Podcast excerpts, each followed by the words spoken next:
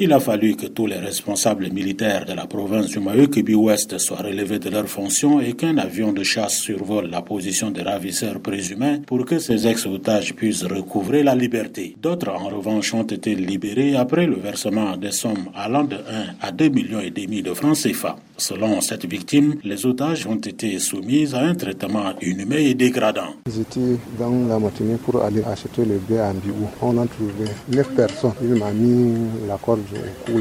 on est parti dans la forêt.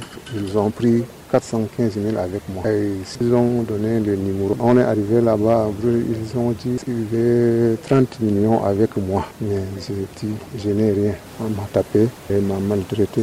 On a fait 26 jours si la première victime a été kidnappée en rentrant d'un marché hebdomadaire, une jeune fille, élève en classe de première et son frère ont été enlevés chez eux en lieu et place de leur père absent de la maison quand les ravisseurs présumés ont visité la famille nuitamment. Elle raconte aussi sa mésaventure. Ceux qui sont venus à la maison, là, ils sont au nombre de trois et deux personnes sont restées au champ. Cinq personnes et trois armes avec eux.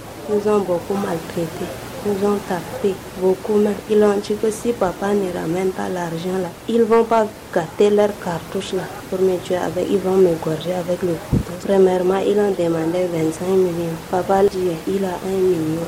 Il a dit à papa, un million là, c'est qu'il n'a pas besoin de sa fille. Il dit absolument, il veut 4 millions. Papa dit qu'il a 2 millions.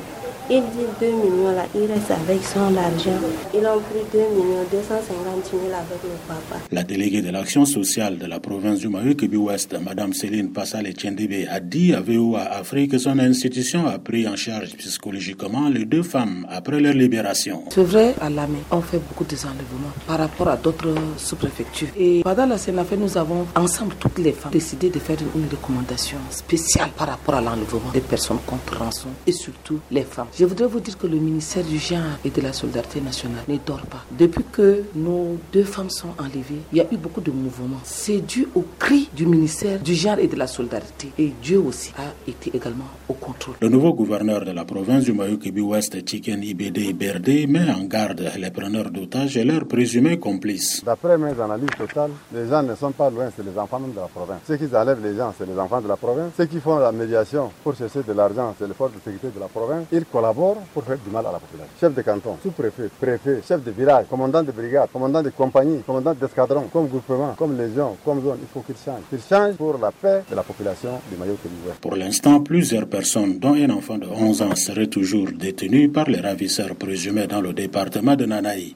André Kodoumadjingar Djamena pour VOA Afrique.